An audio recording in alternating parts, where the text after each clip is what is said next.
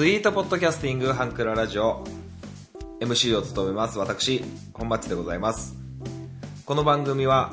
ハンクラッチのように力を入れすぎず入れなすぎずをモットーにお送りする番組でございます。よろしくお願いいたします。えー皆様、えー新年明けましておめでとうございます。だいぶ、えー新年明けてから時間が経って1月6日の放送はねお休みさせていただきまして。はい。えー今回ね今回というかこの新年一発目というかこの2021年からプチリニューアルするということを、え前回言ってたと思うんですけどあのお聞きになってる方は分かってると思うんですけどあれなんかちょっとオープニング違うなと、えー気づいてるかなと思うんですがあのーこのオープニングのね曲が流れる前にちょっとした話をしてたんですけど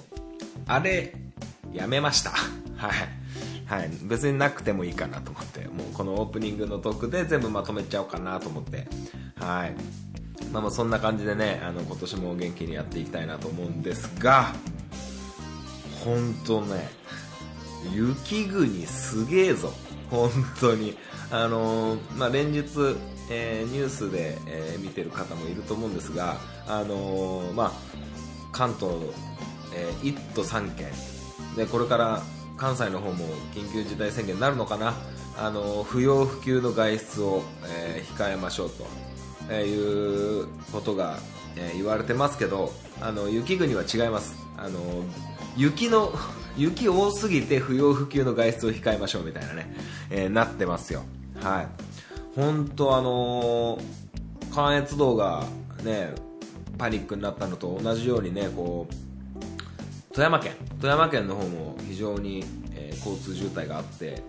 えー大変な目に遭ってるなと思うんですけど。で僕は新潟県の三条市中越地区、えーというところに中越地区の新潟県三条市旧下田村という、えーところに、えーおります。非常に雪深い場所なんですよ。本当にもう。で1月3日から雪下ろしっていう作業をもう毎日やっててですね仕事でも雪下ろしをするんですけどこれもう雪国の人ならもう雪下ろしと聞いたらピンとくると思うんですがあの屋根に乗っかった雪をあの地面に下ろす落とす作業なんですけどもうそれだけですよ。それだけなんですけど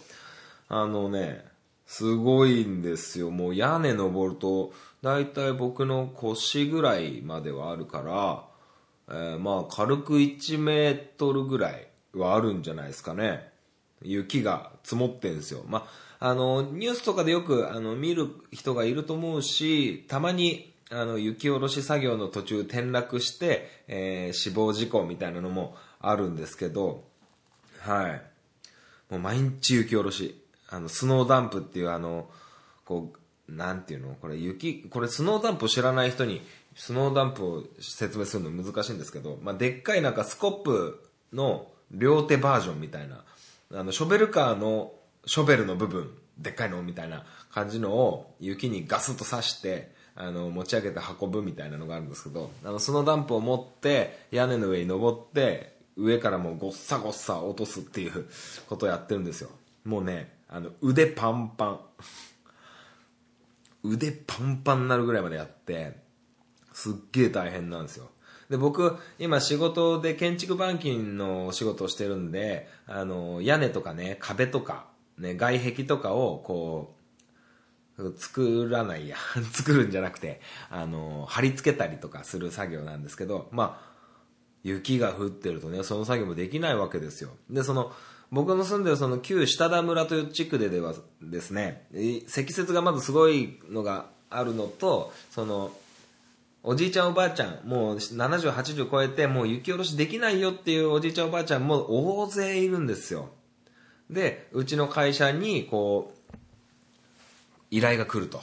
あの雪下ろししてくんねえかと、えー依頼が来てあ行くわけなんですけどもうね1月、まあ、年始め仕事始めからあもう収録してる今日まであの雪下ろししかしてないですはい、もう腕パンパンはい。そんな感じでね。だから、あの非常にこう、雪下ろしの作業にも、まあ慣れてきちゃっちゃ慣れてきてて、非常にこう、上手になってきました。はい。で、あのもう腕パンパンになって、もうこれただの筋トレだなと思って、あのプロテイン買ってね、あの粉のやつ。あれ何キロ ?1 キロぐらいあんのかな？あの粉買って、あのプロテイン会社に持ってって、あの、200の、200ミリの豆乳持ってって、あの、仕事終わりにプロテイン飲むみたいなね、生活をしてて、ちょっと、あの、痩せたいし、えー筋肉つけたいし、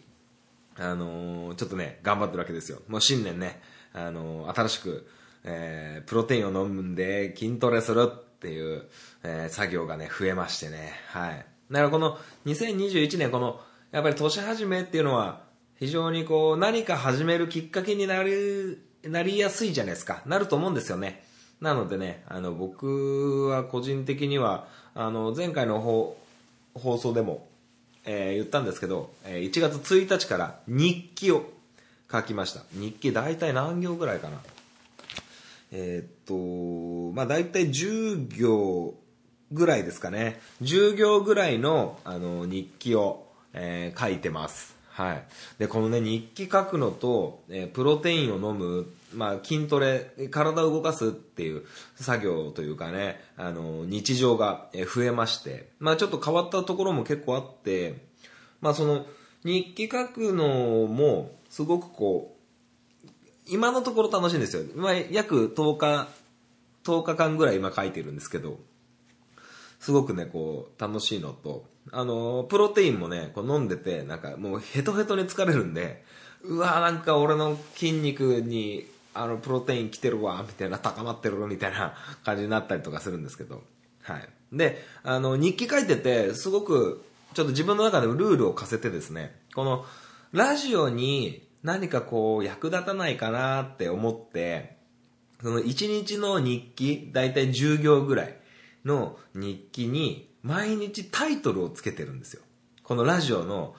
第〇〇号、なんとかとなんとかみたいなタイトルがね、あるじゃないですか。それみたく、あのー毎日のその、だいたい夜に書くんですけど、その日記、その一日のタイトルを、えーつけて、えーやっております。はい。1月4日はですね、僕の仕事始めだったんで、えー今年初出社は休日出勤っていうね、なんか全然知らない人にはわかんない。えーそうですね。1月6日、初めて後輩ができた。えーうちの会社で、あの、新人さんが入ってきたっていうことでね。はい。そんな感じですよ。はい。で、あの、雪国、今日、あ、まあ、今日1月11日月曜日成人の日なんですけど、朝、ジップ見てたら、あ、風間くんがコロナから復帰してるわとか思ったんですけど、あの、ゆ、雪国あるあるみたいなのやってて、なんか、僕からしたら普通じゃんみたいなのを思ってたのが結構取り上げられてたんで、あのー紹介するとですね、あの、こたつあるじゃないですか。こたつ。こたつから、なんか筒が、あ、筒がね、あの、あるんですけど、こたつに、その筒ぶっ刺して、あの、それこそ、ね、大日とか、コロナとか、これ、これ、このコロナは、あれじゃ、あれですよ。新型コロナウイルスじゃなくて、あの、エアコンとか、ファンヒーターとか作ってるコロナ。そういうファンヒーターに筒をつないで、ファンヒーターの温風をこたつのあの布団の中に通してあったかくする。でもこたつの電源つけないっていうそういう温まり方があるんですけど、まあそういうのをやってたり、あと、なんだろう、あのー障子、障子紙を貼らずにね、障子をガラスにしたりとかね、えーいろいろあるんですけど、な、それ見てて、あ、面白いなと思ったんで、ちょっと僕もね、この雪国あるあるうーなんか僕にとっちゃ普通なんですけど、これピンとくる、そんなことするの？雪国っていう感じで皆さん、リスナーの方がびっくりしてくれたら嬉しいなと思って、えーまず、あの雪がねこう歩道とか家の前とかに溜まるんですよ。もちろん雪降ってますから。それをさっきお話ししたスノーダンプとかスコップであのなんとかこうかきね分けてあの出勤したり通勤したり通学したり出勤と通勤一緒だね。あのするんですけどその雪を道路に投げるんですよ。道路に。信じられます？信じられますってか僕にとっては普通なんですけど。この車がビュンビュン走って車がちょっといなくなったなと思ったら道路に雪をそのスコップとかでポイポイ投げるんですよ。すると車がビュンビュン通ると車がね踏みつけてきますよね。そうして、えー雪を溶かしていくっていうね、えーことをやったりしますよ。はい。あとうーんまあ歩いてても、えー車乗ってても、まあ、多少違うところはあるにせよあの実はあの路面が出てるより雪道の方が安全みたいなね。あの路面ってあの道路のアスファルトがもうツルツルになってブラックアイスバーンとかアイスバーンとか言われるんですけどあの分かんない見えないんですよね。だから実は雪の方がしっかりとあのね、ある雪があるのが分かるんで実は雪があった方があの安全というかなんというか あのろま要は路面むき出しの方が実はビクビクしながら車走るんですよはい、まあ、そういうのがあったりとかあとなんだろうなうんと雪国あるある灯油灯油入れるじゃないですか。あの、ファンヒーターとかに灯油入れてファンヒーターつけるじゃないですか。そのファンヒーターの、あの、給油音。給油音じゃなくて給油音。音じゃないの。給油音。いきなり何言い出してんだ。え、給油音。あの、まあ、ピーピラピー、ピーピラピーってこう、もう、灯油ないですよ、入れてくださいっていう、あの、音色があるんですよ。まあ、ピーピーっていう普通にね、こう、ブザー音みたいな感じのこともあると思うんですけど、あれ、朝聞くと、もう本当死にたくなるっていう。本当ね、あのー給油音がね、朝、部屋に、部屋のファンヒーターつけて、もう2、3分でそれ鳴った時のあの死の宣告状態ね。あれはね、雪国あるあるだと思うんですけどね。はい。あとそうだななかなかないけど、まあまあそんな感じな雪国なんですよ。まあ雪下ろしね、すごく危険な作業なんですけど、あの、雪下ろし、雪かき、雪のけ、いろんな言い方があって、はい。まあ今日もこの収録終わった後僕は自分ちの雪下ろしを、えーしようかなと、あの、お父さんとお話ししてますけどね。はい。まあまあそんな感じでね、あのーまあ、2021年、あの、こうやって番組の携帯も少しずつリニューアルしながら、あの、皆さんに楽しんで、もらえるような作りにしていきたいなと思っておりますし、あの、ぜひ、あの、僕が日記つけて、筋トレ、プロテイン始めたみたいに、リスナーの方もこの新年ということを、あの、皮切りにね、何かこう、新しいことにチャレンジ、えないし、こう、やってやれなかったことをやり出したりとか、えしてみてはいかがかなと思っております。はい。それでは、えー今年一発目の、えー、3ソングスいってみたいと思います。最後までお聴きください。アプローチラジオこの番組は MC のケンとリョウの同級生2人がお送りする雑談ポッドキャスト番組です。皆様の日常にどんどんアプローチしていきたいと思いますので、お便りお願いします。月曜日夜9時配信中。今のところ毎週配信していますので、お時間のある方はぜひお聞きください。アプローチラジオのケント、リョウでした。あなたの心にアプローチ3ソングス、えーこのコーナーはトンボ制作委員長がこのように生み出した画期的なコーナーでございます、えー私 MC の本マッチが、えーアーティストを一組選びましてそのアーティストさんの楽曲を、え3曲選んで紹介するコーナーでございます、えー今回はですね HY HY というあの沖縄のバンドになるのかな？うん。あのーすごく、なんだっけ、ストリートストーリーだったっけな？なんかすごくインディーズでなんか一回ドーンってなったみたいな。まあなんかもう今や、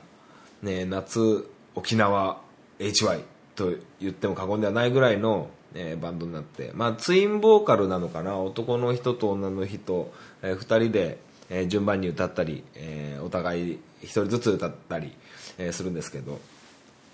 これ、あの、僕、学生の頃、よくカラオケ行ってた時に、まあ、バイト先の、ね、友達とかと、えーカラオケ行ったり、同級生とかとカラオケ行ったりしても、まあ、必ず誰か HY の曲は入れてましたよね。まあ、HY とか、モンパチとかは当時は絶対に誰か歌ってましたね。はい。まあ、そんな中、HY で、えー、3ソングスやっていこうと思います。はい。まず1曲目、えー366日。これね、なんかのね、ドラマの主題歌だったんですよ。えっとね、溝端淳平さんと、なんとか、なんとか、桜庭、ん？桜、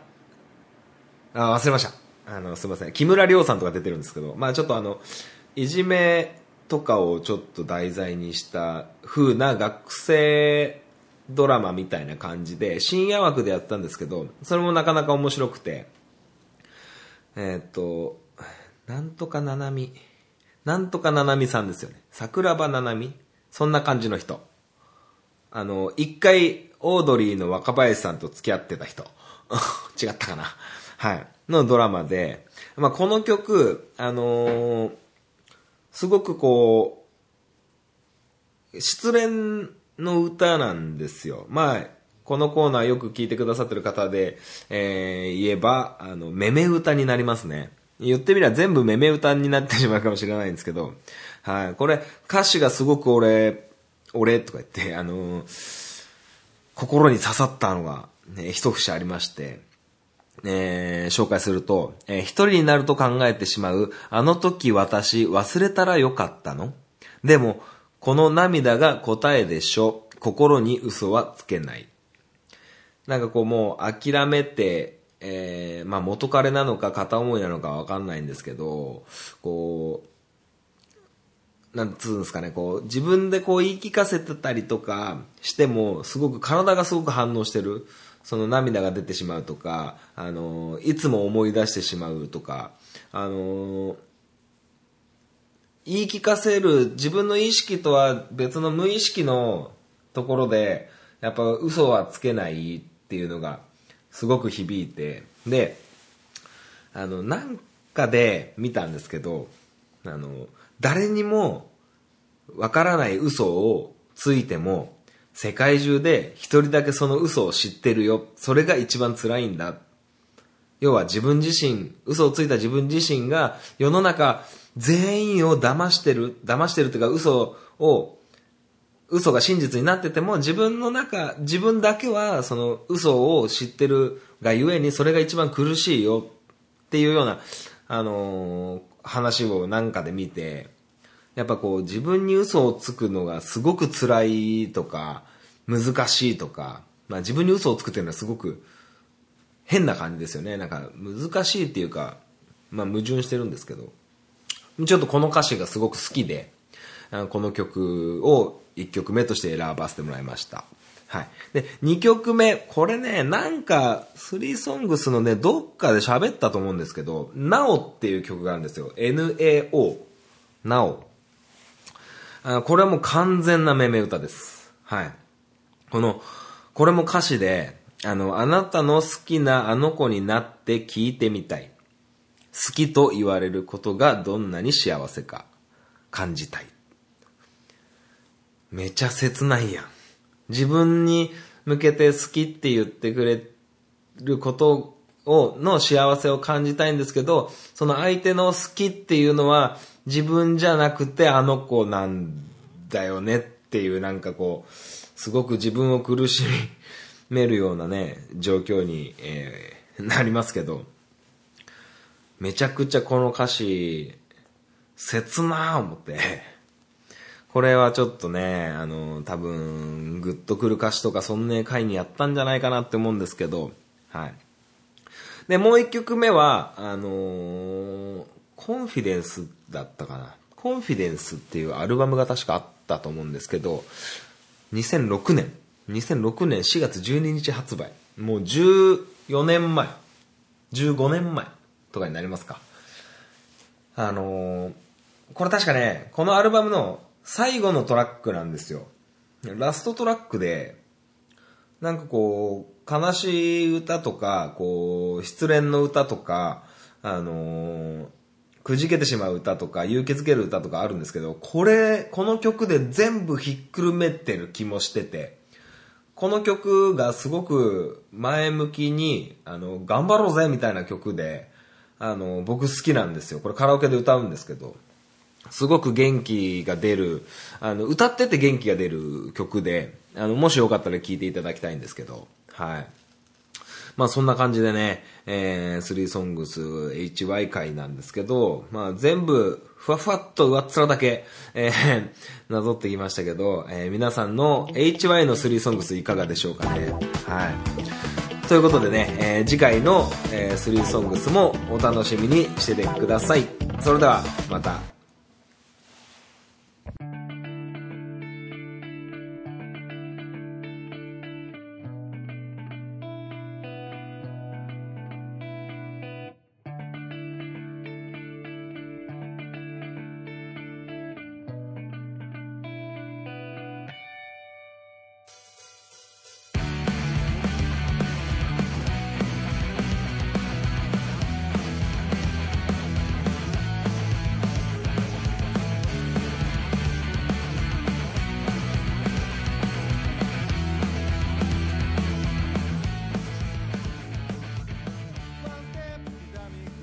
マッチ。FC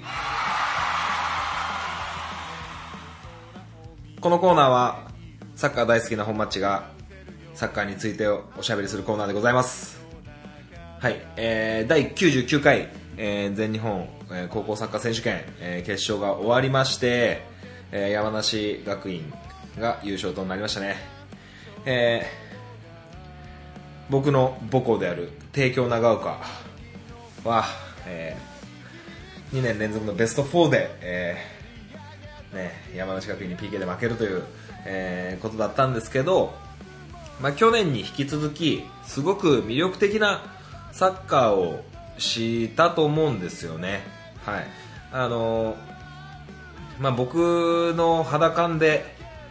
すごくこう帝京長岡のファンが増えたんじゃないかと高校サッカーを見るあの、まあ、新潟県出身とかじゃなくて長岡出身とかじゃなくて帝京長岡高校を卒業してる僕みたいなんじゃなくてよその県の人たちも帝京長岡っていう高校のサッカーいいよねっていう感じを受けてますなんとなく。はい。であのすごく魅力的なサッカーっていうのはどういうことかっていうと、まあ、帝京長岡高校すごくパス回しが上手であの一癖も二癖もあるというかなんというかあのまあ簡単に言うと目の前にゴールあるのにシュートしないみたいなまあこれは極論ですけどなんかこう相手をこう手のひらで転がすようなあの感じだと思うんですよね。なんかこう肉体派っていうよりもなんかテクニック。しかもテクニックをあの一人のテクニカルなプレイヤーがいるんじゃなくて全員が協力することですごくテクニカルなパスサッカーを生み出してる。であの帝京長岡高校が2年連続でベスト4になったあの要因というかあの強さの秘密みたいなのをちょっと僕なりに、えー考えて、えー見てそれをちょっとお話ししようかなと思います、えーまず帝京長岡高校は、えー私立の学校で、まあ、人工芝のグラウンドがあって、まあ、そういうところに関しては、まあ、青森山田高校しかりあのいっぱい高校があってあのそういう高校はいっぱいあると思うんですよね。自分家のグラウンドが人工芝で。非常に、あの、トレーニングをする環境が整ってる。やっぱり、あの、放送でも言われてたんですけど、帝京長岡高校の、帝京長岡の、えー、高校なんですけど、帝京長岡中学校ってないんですよ。はい。あのー青森山田高校は青森山田中学校があるんで、あるんですけど、そういう、まあ、下部組織っていうのが、えーすごく、えー充実してる、えーチームがベスト4に揃ってたと、えーいうことだと思います。で、さっき言った青森山田高校は青森山田中学校っていう中学校があって、まあ、そこから、まあ、エスカレーターなのか、あの、セレクションを受けてサッカー部に入るのかはちょっとわからないですが、非常に整ってると。で、帝京長岡は、あの、長岡ジュニアユースフットボールクラブ、まあ、通称 JY と呼ばれる、あの、クラブがあって、そこが非常に優秀な、えー選手が多いんですよね。で、あの僕の教え子も、えー小学生年代は僕の、えークラブにいて、中学生になった時にその長岡ジュニアユースフットボールクラブ、えー JY に移籍するっていう子もいて、今回1年生でベンチ入ってたんですけど、まあちょっとしか出てなかったですね。はい。まあまあそういうのもあって、で、そこがやっぱり幼稚園から小学校、中学校と JY というクラブが、あのー一貫指導してて、非常にパスサッカーを充実させているということが一つあると思います。で、もう一つはその長岡 JY。これね、あの、サッカーよりも実はフットサルがめちゃくちゃ強いんですよ。めちゃくちゃ強い。3年、まあ何年か前ですけど、3年連続ぐらい日本一になってたと思うんですよね。3連覇ぐらいしたと思うんですけど、まあまあそういう、え連中なわけですよ。だから、あの狭い中でパス交換をポンポンポンポンできる、そういうことになりますよね。で、まあ帝京長学高校、えー今年、つまり来年の1年生、来年度の1年生からは、一般入学からのサッカー部の入部はなしになったんですよ。つまり、中学3年生の子供たちが、セレクションを受けて、入部するという感じです。で、今どうだろう。えー、かなり県外からの選手がね、いっぱい来てるはずなんですけど、で、今年もベスト4になったし、去年もベスト4になって、そうやって、えー他県の人がすごく魅力的なサッカーだねって思うってことは、他県から、あ、俺は帝京長岡で高校サッカーやりたい。高校の3年間を帝京長岡のサッカー部で過ごしたい。そういう、えーサッカーをする子供たちが、えー増えてくる。つまり、もう、強豪ですよね。強豪。もう、あの、要は、高校野球でいう大阪桐蔭みたいな、えーいう感じで、になると思うんですよ。ね。だから、あの、もう、あの、弱くなることはきっとないと思います。まあ、その世代世代で少しずつ波はあれど、かなりコンスタントな確率で、えー突破していく、えー強いチームが出来上がっていくはずです。はい。まあ、新潟県の高校の中で、えー帝京長高高校が一番プロサッカー選手を生み出してます。えーっと、古くはそうだな、えー誰が一発目かな？まあ、僕の教え子が一人長野パルセイロ J3 ですけど、えー帝京長岡を卒業して、えー早稲田大学から、えー早稲田大学のサッカー部を4年間やって J3 に入った子もいますし、今大分で活躍している小塚和樹選手も帝京長岡の卒業生ですし、あと、まあ、新潟県、えーアルビレックスに入ってた酒井豪徳選手。ね、今、えービッセル神戸で活躍してますけど、酒井豪徳選手の弟、えー酒井則義選手も帝京長岡を卒業してます。えー今どこでプレーしてるんだか知らないんですけど、あとは誰だろう。まあ去年の、え3年生ですよね。えー、八千田、えー春山、えー吉田、えー彼らが今 J2 でプレーしていると思います。はい。で、その、さっきお話ししたフットサルもすごく優秀なんですよ。で、あのー今年の帝京長岡の監督、えー古澤監督なんですけど、古澤監督僕の、えー高校の一個上の先輩なんですよ。はい。で、その古、まあ僕はもう古さん、古さんって言ってるんですけど、その古さんの同級生、えー同じチームメイトで、えー佐藤徹という選手がいるんですけど、えーその選手は、えー大学でからフットサル始めて、あのシュライカー大阪、えをはじめこうマジョルカ、えスペインの、えフットサルクラブにも、え移籍したりとかして元日本代表のフットサル選手になってたりもします。はいまあ、そんな感じで、えーやっぱりこうアルビレックスという、えープロクラブが新潟県にはあるんですけど、今 J2 で頑張ってますけど、そのアルビレックスの下部組織、アルビレックスアンダー18、同じ高校生年代、そのチームがやっぱりね、あのーまあ、階段というか、そんな感じで、えープロへの道が一番近くにあるんですが、高校サッカーとなると、帝京長岡が一番プロサッカー選手を生んでるとえーいうことになってます。なんかもう一人二人プロになってる気がするんですけど、ちょっと忘れちゃったな。はい。そんな感じの、えー、帝京長岡なんですけど、まあその、今、監督やってるのが古さん、古沢監督。で、その総監督が谷口哲郎監督。えー谷口先生、まあ僕は谷口先生と呼ばせてもらってますけど、谷口先生は、えー高校時代帝京長岡高校、要は東京の本店ですよね。本店で、えー全国制覇、えーしてますし、帝京長岡高校サッカー部女子も強いんですよ。女子も今年ベスト4まで行って、その監督、監督、松野監督、ね、僕は松野さんと呼ばせてもらってるんですけど、松野さんは、あのー今、横浜 FC で引退したから、南、ゴールキーパーの南選手と同期で、大阪で活躍してた、えー選手で、まあ、えー南選手に負けて、えー大阪ナンバーワンのキーパーにはなれなかったっていう話をよく聞いたんですけど、で、えーっと、当時だから、ガンバと、ガンバ大阪と、えー横浜マリノスだったか、フリューゲルスだったかからオファーがあったんですけど、えー大学を選んでっていうような、えー監督が今、女子サッカー部の監督をやってます。はい。まあ、そんな感じで、もうプロ目の前っていう、えーもう、口が開いてる状態な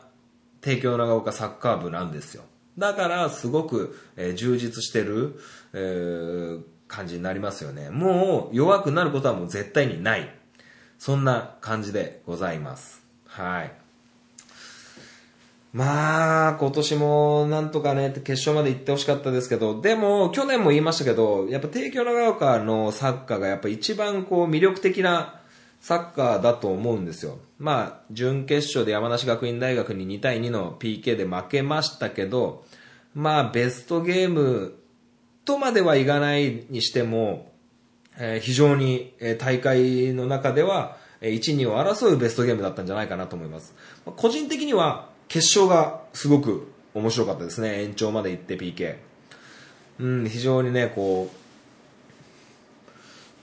こう、結構肉体派のチームのね、山梨学院大学と青森山田の、えー肉体派の感じだったんですけど、まあそれを、まあ決勝見たからっていうのもあるんですけど、やっぱ帝京長岡の選手上手ですよね、足元のテクニックが。うん。やっぱフットサルをね、やってるっていうのもあると思いますし。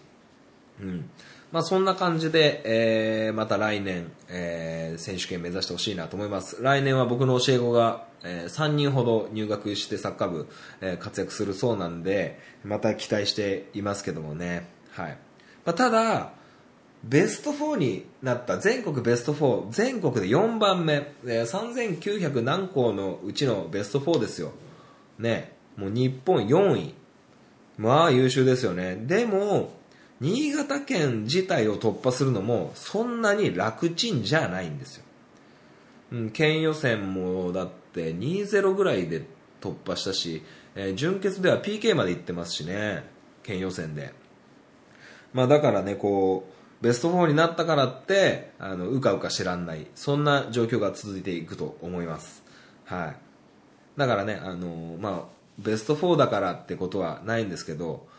なんつうんですかね、僕も自分の教え子の話になりますけど、あのまあ、この僕が住んでる新潟県三条市という町の、えー地区、地区で、あの、一番になったことがあったんですよ。6年生ぐらいですよね。6年生の生徒たちのサッカーの時に、えー、県央地区という地区の、地区ナンバーワンになったんですけど、えー、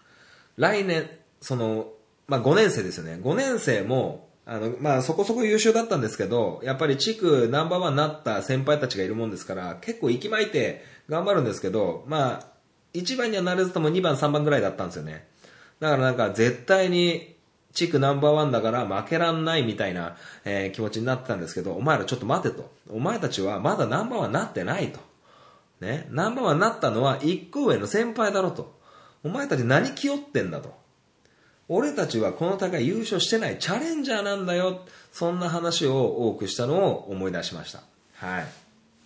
まあそんな感じでね、高校サッカーも無事終わって、非常にこう、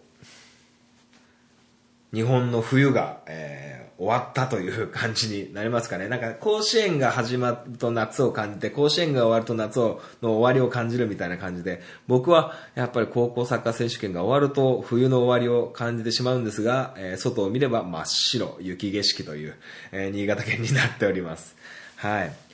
まあそんな感じで来年からまたちょっとね、高校サッカーの情報もどしどし出していきたいなと思うんですが、はい。皆さんね、高校サッカー、自分のね、リスナーの方の地元の高校は、えー、どこまで進んだでしょうかね。やっぱ、地元の高校サッカー応援してほしいです。やっぱり、まあ今回はコロナの中、非常に難しいこともあったと思うんですけど、はい。えー、まあ彼らはね、僕らサッカー人の夢なんでね、えー、非常に頑張ってほしいなと思います。それでは、えー、今回の本マッチ FC 以上になります。試合終了。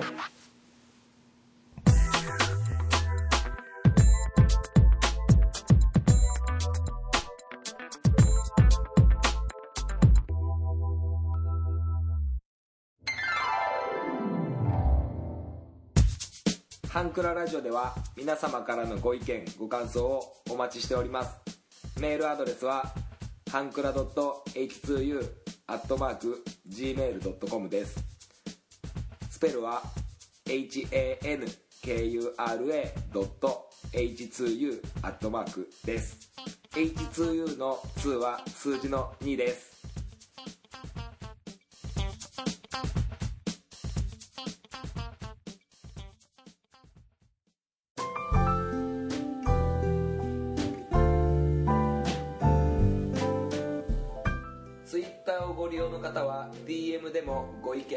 感想をお待ちしております。ハンクララジオで検索してみてください。ハッシュタグハンクララジオでのツイートもお待ちしております。ハンクラはひらがな。ラジオはカタカナです。みんなでフォローして盛り上げていきましょう。